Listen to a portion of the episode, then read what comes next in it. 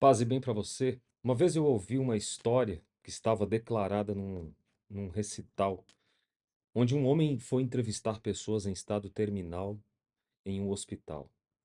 E qual foi a surpresa dele? As últimas palavras.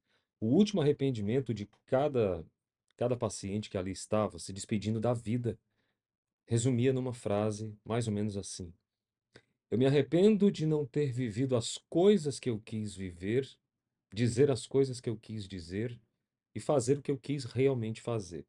Eu acabei agradando mais as outras pessoas do que a mim mesmo. Essa foi uma das coisas mais espetaculares desse projeto de estudo e eu queria refletir sobre isso, mostrando a importância de nos valorizarmos e, ao mesmo tempo, não nos abandonarmos.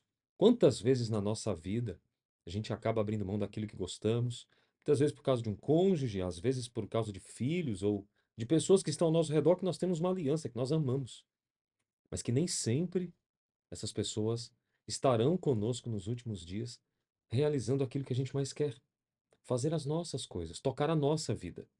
Deus tem um plano, um projeto, a Bíblia menciona isso por vezes, mas eu queria deixar aqui nesse nosso quadro, Saúde, Paz e Bem, para você que de alguma forma está vivendo muito a vida alheia e pouco a sua vida, ou que às vezes está com medo de colocar para fora aquilo que você acredita, aquilo que você deseja, aquilo que você de fato quer fazer. Não perca tempo. O tempo é bem curto. Viva a sua história e o seu propósito de vida.